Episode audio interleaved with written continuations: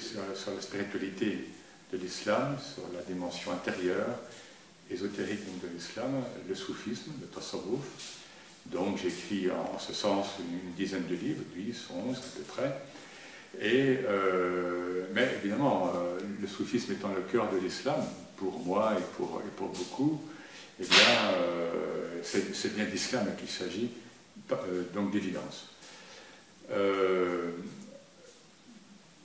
Je dirais que depuis ma thèse qui est donc publiée qui, a été publiée en 1995, donc c'est un titre un petit peu académique, le soufisme en Égypte, en Syrie, sur les derniers Mamelouks, les premiers Ottomans en orientation spirituelle et enjeux culturels.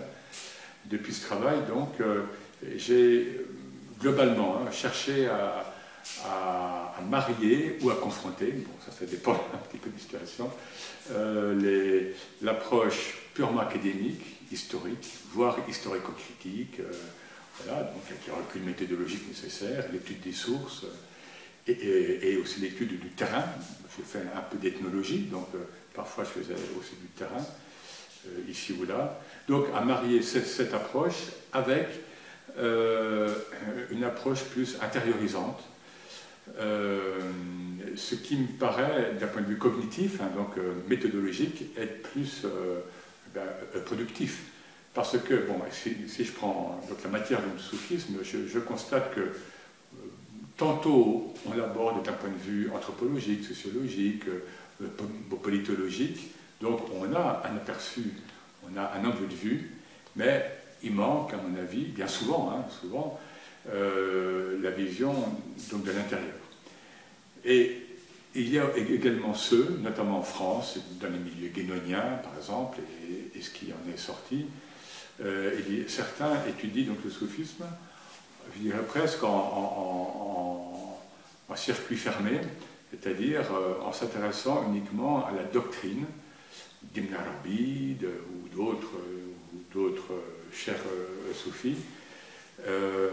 Et finalement, je pense que surtout pour la modernité, enfin pour, et, pour les, et pour la contemporanéité, je pense que là, on, ne peut pas communiquer donc, cette, donc ce discours très élitiste en général, qui repose sur une terminologie très, très, euh, très absconse souvent.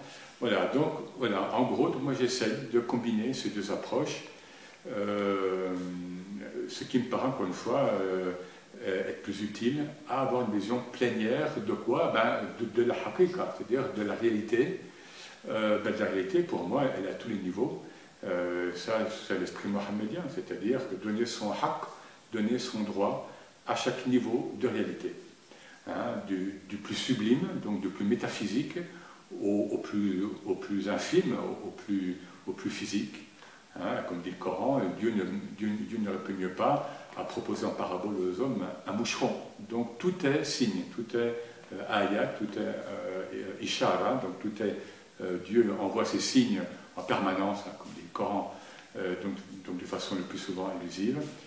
Euh, voilà. Donc c'est cette démarche qui m'a amené à, produire d'autres textes. Je pense par exemple à, un livre que j'ai sorti en, 1997, Djihad et contemplation, qui, finalement est, de, des circonstances, où en fait j'étudiais la, vie et, une petite œuvre sur le tawhid soufi, enfin, donc sur l'unicité d'un point de vue très très très ésotérique, enfin très, très spiritualiste, donc de Cheikh Arslan, euh, le, saint patron de Damas, euh, donc euh, homme qui a vécu à l'époque des croisades, qui a pratiqué à la fois donc, le petit djihad, donc mineur, c'est-à-dire la lutte contre les croisés, hein, qui, voilà, qui s'imposait au Proche-Orient, et bien sûr, avant tout, le djihad al-akbar, donc le grand djihad, c'est-à-dire le travail sur soi.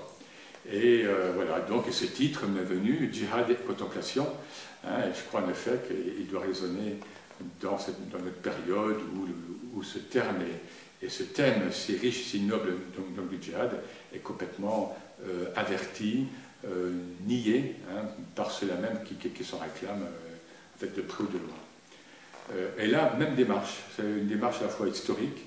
Bon, j'ai cherché à exhumer en fait Charles Arsalan, qui est assez peu connu, Et, et puis donc, et puis à, expliquer en effet, donc, en quoi consistait le djihad à l'époque et puis maintenant, et puis suivait donc l'explication de, son épître sur le tawhid, donc sur l'unicité initiatique, on va dire.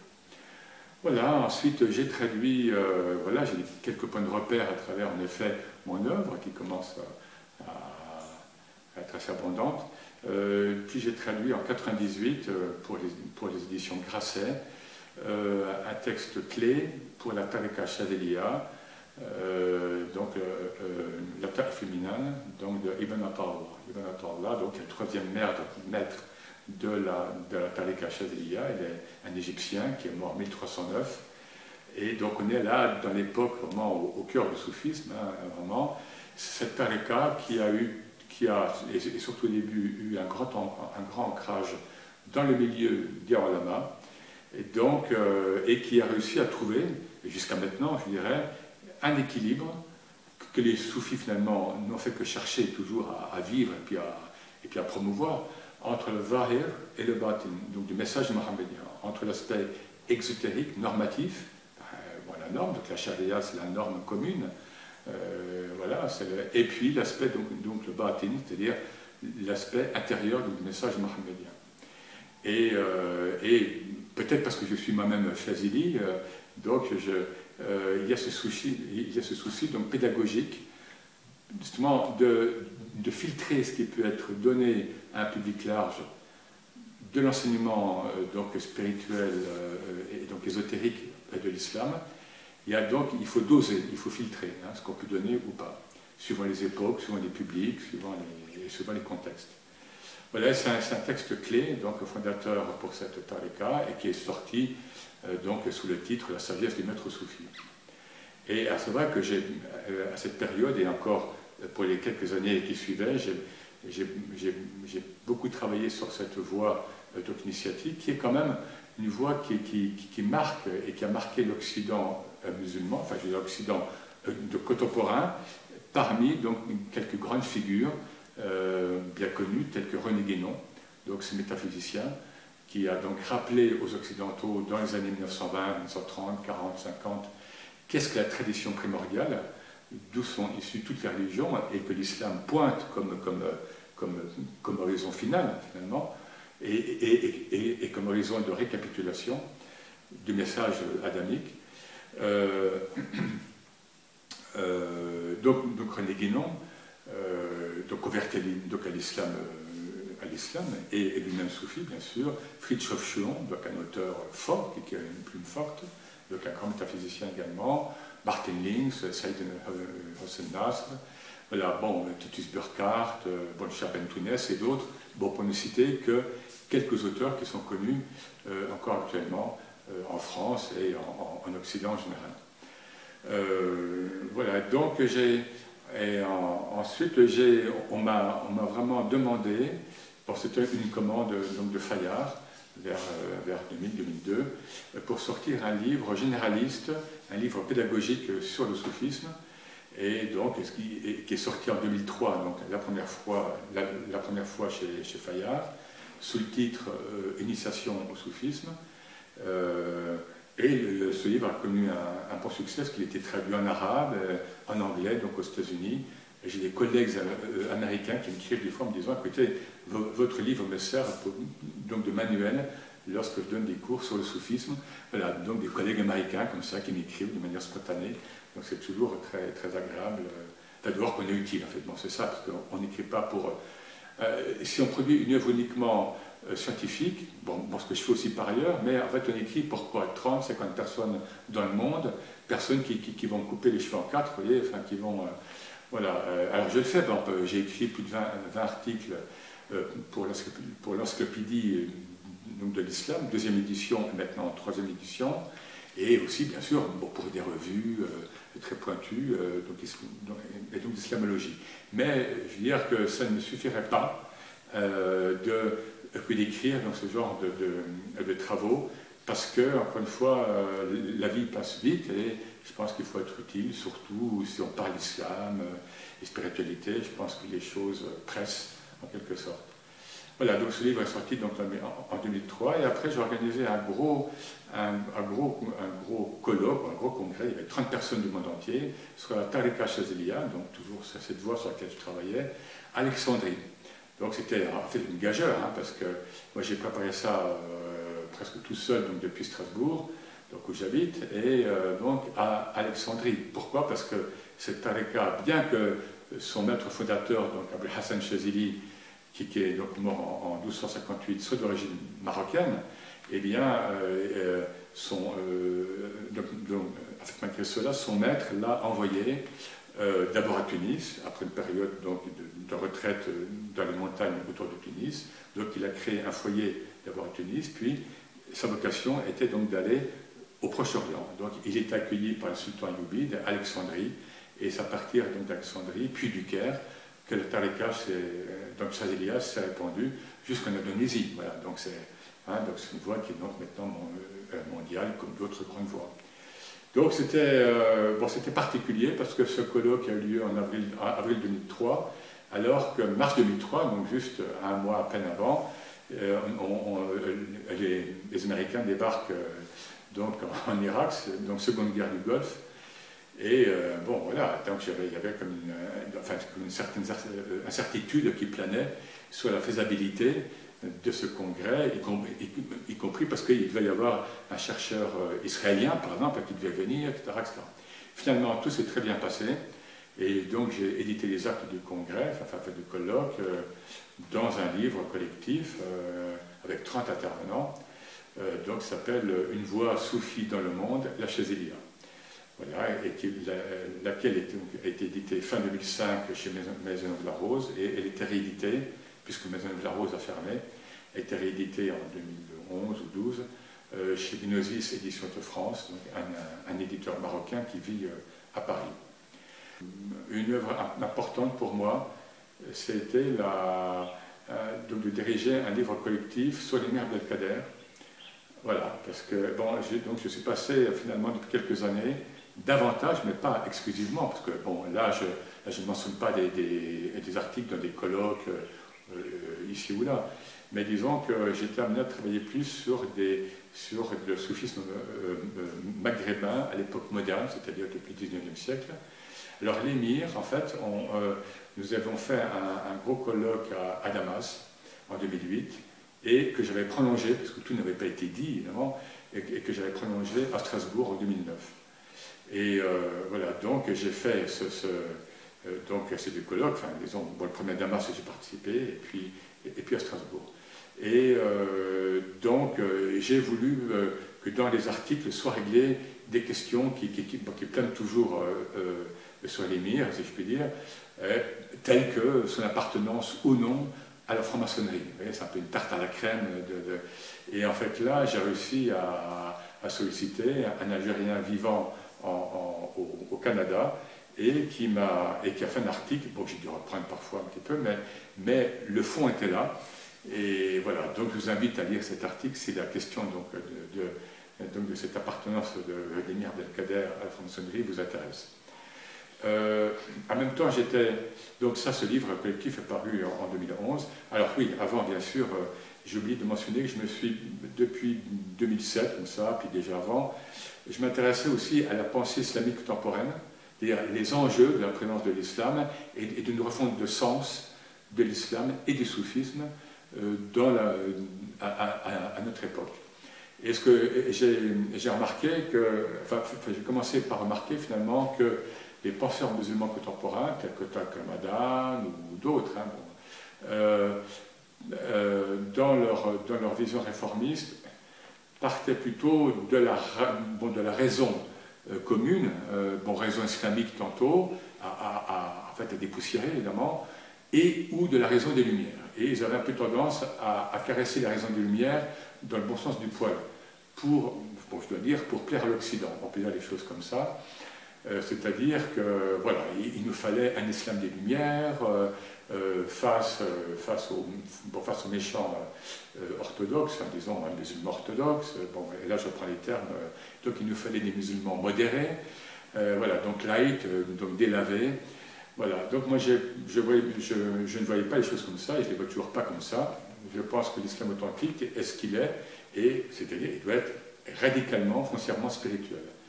Et que la spiritualité, dans l'islam comme dans, comme dans toutes les autres religions, éclaire, éclaire, la, éclaire la forme religieuse. Donc, euh, euh, c'est-à-dire que c'est la spiritualité dans toute religion qui, doit, qui, est comme un, noyau chaud et qui va éclairer, qui va euh, transformer l'écorce religieuse. Et quand c'est plus le cas, c'est-à-dire lorsque la spiritualité n'éclaire plus eh bien, telle ou telle religion, et on voit ce que c'est, c'est-à-dire qu'on tombe dans l'idéologie. Hein, donc, et, je prends cette image avec, avec l'écorce terrestre, à ce moment-là, on a des plaques tectoniques, telle ou telle religion, qui se rencontrent, mais pas, mais ce sont des formes déjà sèches. Hein, et donc, il, y a, il y a rupture, il y a fracture, il y a tremblement de terre, il y a. Donc la spiritualité doit, inter, inter-tradition, inter-religion, est à même euh, d'agir surtout euh, dans le monde actuel, hein, avec, les grands enjeux euh, écologiques, éthiques, bioéthiques, etc eh bien, il faut prendre les choses à la racine, c'est-à-dire à la spiritualité. Et donc, j'écris ce livre, euh, cet, euh, cet essai. Donc, ce n'est pas un livre, euh, bien sûr, purement académique, mais même si j'ai quand même brassé, je crois, pas mal de concepts et de, bon, finalement, académiques, mais c'était un essai de pensée islamique contemporaine en partant de la spiritualité et qui ne concernait pas, en fait, uniquement l'islam, à vrai dire, et d'ailleurs, j'ai des retours de chrétiens et de juifs me disant, écoutez, ça concerne aussi notre religion, etc. Donc cet essai s'appelle euh, L'islam sera spirituel ou ne sera plus. Donc il est paru au seuil en 2009. Et je dois dire que euh, depuis quelques mois, j'ai parfois des gens qui, m'écrivent sur mon site et qui, me disent, vous savez, lorsque le livre est paru, le titre nous a parfois choqués, ou enfin on se disait, bon, il va, il va trop loin, etc. Et depuis quelque temps, on se dit, mais non, euh, le titre est approprié et on va droit vers, vers, cette, euh, vers cette réalité. Voilà, donc euh, ce livre reste d'actualité, je dirais. je vois qu'ici ou là, donc on, me demande d'en parler, même récemment encore au Maroc. Ou, bon, voilà. Donc je pense que c'est quelque chose qui, qui concerne l'islam, mais encore une fois, les, les autres traditions religieuses. comment comment lutter contre la, sclérose, contre la, dégénérescence du spirituel euh, en, idéologie, bon ça c'est pour le collectif, ou alors à l'échelle individuelle, comment ne pas glisser, et ça je constate un petit peu ici et là, du spirituel vers le psy, hein, le psychique, le, psychanalytique, bon, même si tout ça, bon, bon c'est bien sûr que c'est un niveau qui a et qui a sa raison d'être, et, qui est là, mais euh, il y a un glissement de sens, il y a une perte de sens, qui fait que, bon, une perte de repère, donc les gens, ils ont besoin déjà de se situer par rapport à leur propre psyché, euh, donc à se rééquilibrer, et ça peut se comprendre, bien sûr, dans ce monde mondialisé, etc. Mais euh, voilà, mais n'empêche que du coup, ça, ça tire vers le bas, en quelque sorte, la spiritualité, encore une fois, en islam comme ailleurs. Alors, dans l'islam spirituel il ne sera plus, mais bon, également dans d'autres écrits, notamment dans des articles, euh, et notamment un que j'avais écrit sur l'émir d'Al-Kader. Euh, je, voilà, enfin, je parle, bon, je, ne suis pas le seul, mais bon, malheureusement, je, je préférerais qu'on soit plus, plus nombreux que, ça. Je parlais en fait d'humanisme spirituel, hein, c'est-à-dire euh, l'humanisme de type Renaissance, euh, donc européen, bon, on sait qu'il met donc au centre euh, l'homme et, non plus Dieu, et on avait les conséquences, hein, et, donc, et après il y a la raison des lumières qui, qui, arrive, et on voit les conséquences, il y a des conséquences positives, mais il y a les avortons hein, de, ces, de, ces, mythes, euh, quelque part, bah, c'est comme les guerres napoléoniennes, celle de guerre mondiale, celle le nazisme, celle, le colonialisme, celle le stalinisme, ben bon, hein, c'est quand même l'Europe, l'Europe du Nord, qui produit tout ça, c'est-à-dire, et plus, bien sûr, le, technoscientisme et le mythe du progrès. Hein, parce que depuis le 18e, l'Angleterre et la France deviennent donc des puissances industrielles. Voilà. Et là, on voit la sagesse de l'imam Belkader, hein, qui, qui, est, au-delà donc du ressentiment, euh, comme disait Nietzsche, et qui, euh, et, euh, qui, une fois libéré, donc il il s'installe à, Damas, et il va rendre visite donc, en France, en Angleterre, et notamment lors des, lors des expositions euh, universelles, où la France, l'Angleterre en particulier, exhibent leur, leur conquête matérielle et, et, technique. Et l'émir y va, et donc il visite tout ce qui est voilà, donc progrès, et donc il apprécie, parce que c'est un homme qui, c'est en fait un visionnaire. Hein, donc, il, donc il accompagne le, le, mouvement, mais il dit aux Européens attention, très bien donc de développer la technique horizontale et le, pouvoir matériel, etc., mais attention de ne pas négliger euh, l'âme, puisque sinon le ciel, il dit, le ciel va se refermer sur vous. Voilà, et ce qui n'a pas manqué, euh, en quelque sorte, euh, de se produire. Euh, voilà, donc, voilà, je pense que, même en tant que chercheur, je dirais, je suis de plus en plus amené et sollicité à travailler justement sur la question du sens. Hein. Et ce terme arabe, el-ma'ana, hein, qui est intraduisible en fait en, français, ou bien il faut 8 à 10 mots hein, pour dire qu'est-ce qui donne sens réellement à, tout, à, mon être, à ma vie ici-bas, à, l'islam, euh, euh, au monde, aux autres, etc., À, ma, pratique religieuse, etc. Donc c'est euh, quelque chose qui, s'impose avec de plus en plus de, donc de force. J'ai travaillé aussi, et je veux dire, ça m'a porté dans l'un ou l'autre groupe de recherche sur les rapports entre physique et métaphysique, ou entre euh, sciences et religion en islam.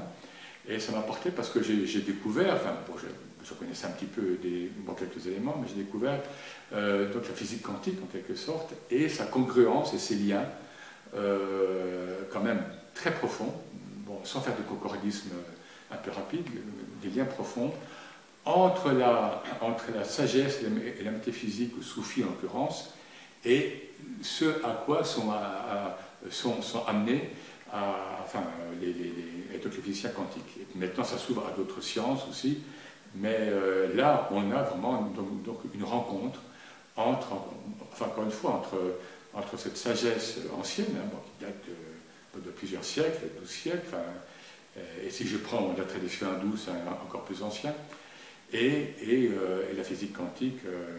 alors, je sais que c'est un peu la mode, hein, euh, bon, c'est un peu tendance euh, bon, de, de, mêler spiritualité et, euh, physique quantique, mais le fait est que moi, j'ai pris des, enfin, j'ai saisi des phrases, des, des énoncés qui sont exactement les mêmes. Bien sûr, tantôt c'est en arabe et tantôt c'est en anglais ou bien en français. Et, c'est pas, enfin, au-delà des termes, c'est quand même des, ça renvoie à, des réalités qui sont vécues. Et parmi ces réalités, euh, c'est la hayra, donc un terme arabe, un terme, c'est un terme technique soufi, qui, et que vivent et, que, et, sur lequel écrivent euh, donc les physiciens quantiques, on traduit faiblement par la perplexité, ou, bien la grande perplexité de la raison humaine par rapport, par rapport à, à, ce que Dieu nous, nous montre de, la réalité donc plus, plus complète actuellement, enfin plus achevée quand même, avec, avec le nouveau paradigme donc depuis Einstein, et puis la physique quantique, Niels Bohr, euh, euh, bon, euh, Einstein, etc., bon, Gödel en mathématiques, enfin bon, des choses qui sont un peu connues. mais donc, comment dire, bon, moi je vais plus loin que la grande perplexité, et c'est un peu le, titre d'ailleurs de, mon dernier livre, Un sans fin, la poésie dans le soufisme. Donc ce titre euh, voilà, euh, fait allusion à cette expérience. Alors là, il s'agit donc de maître soufi euh, algérien, donc du cher Alaoui principalement, mais de, son maître et de son successeur. donc cher donc du, début du XXe siècle, donc algérien, enfin bon, algérien, enfin, ils étaient aussi liés bien sûr au Maroc et, à la France. Ils ont très vite envoyé des disciples en France et en Europe. Donc euh, là, donc euh, j'ai essayé de dégager, de, de, manière assez pédagogique, parce que c'était une gageur, l'expérience spirituelle euh, que, ces maîtres ont, pu transcrire, je dirais, dans des poèmes. Ah, bon, que je dis poème, bon, le mot français fait un peu, fait un peu dérisoire, presque, je dirais, dans ces vers, hein, donc, et, qui sont écrits en plus hors de toute norme, de la métrique arabe. Vous savez, la, poétique arabe donc, donc, à ses vers, donc à ses, à, dire, à à formes donc, métriques, donc El Haroud, donc la métrique arabe, eux, c'est la poésie libre. Hein, comme on en parle déjà depuis Rimbaud, depuis des poètes français, entre autres, hein, eh bien, c'est le même esprit, c'est-à-dire liberté complète est donnée à, la force euh, d'expressivité, parce que déjà, en fait, on, ne fait que tenter d'exprimer l'ineffable. Hein, euh, euh, bon, l'expérience soufie elle-même est donc très souvent donc ineffable, hein, et d'autant plus lorsqu'elle épouse la forme poétique. Voilà, donc là j'ai voulu bah, transmettre évidemment ce que je pouvais à mon niveau, euh, quelque chose qui, bon, qui peut se perdre, parce que, euh, enfin, en tous les cas, dans, sa formulation, c'est-à-dire quand même avec euh, une langue arabe, tantôt en, arabe littéral, tantôt en dialecte oranais ancien, et quand je posais des questions à, donc à des oranais, c'est-à-dire des gens qui habitent Tlemcen, Mostaganem, Moran, euh, qu'est-ce que veut dire ce terme pour vous? Il ne sait pas me répondre des fois. Donc on a travaillé à plusieurs, j'ai travaillé avec l'un ou l'autre algérien qui connaissait bien le diwan. Enfin, donc c'est des recueils donc, de poèmes, donc ça s'appelle diwan, euh, comme pour d'autres poètes avant, hein, euh, soufis ou pas. Et voilà, donc c'est aussi transmettre, voilà, donc transmettre cette, richesse, cet enseignement spirituel, et j'ai mis l'accent là-dessus. et donc là, Soulet, c'était bon, un petit peu drôle d'ailleurs, donc de passer d'un essai sur la pensée islamique contemporaine, c'est-à-dire l'islam sera spirituel ou ne sera plus, donc est plus horizontal si on veut, même si finalement, pour moi la solution, je le dis quelque part, elle ne peut être que verticale, mais il faut, il faut accompagner le vertical, c'est-à-dire l'être humain accompli, un tant soit peu, doit euh, recevoir la, verticalité en lui et donc du coup l'accompagner. Et, donc, et, la transcrire et l'incarner en fait ici-bas. Euh, et, donc, et, ce dernier ouvrage qui, a priori, est de la pure verticalité. C'est-à-dire, ce sont des poèmes inspirés. Par exemple, Alaoui, on sait que souvent, il les écrivait la nuit. Et, le matin, lorsque certains poèmes étaient, trop forts sur un plan spirituel, euh, euh, selon lui, eh bien, il les faisait brûler. Donc, certains poèmes ont été brûlés parce que il, ressentait que, ce n'était même plus du niveau humain. Hein, mais, les poèmes qui nous restent de lui sont justement précisément dans un,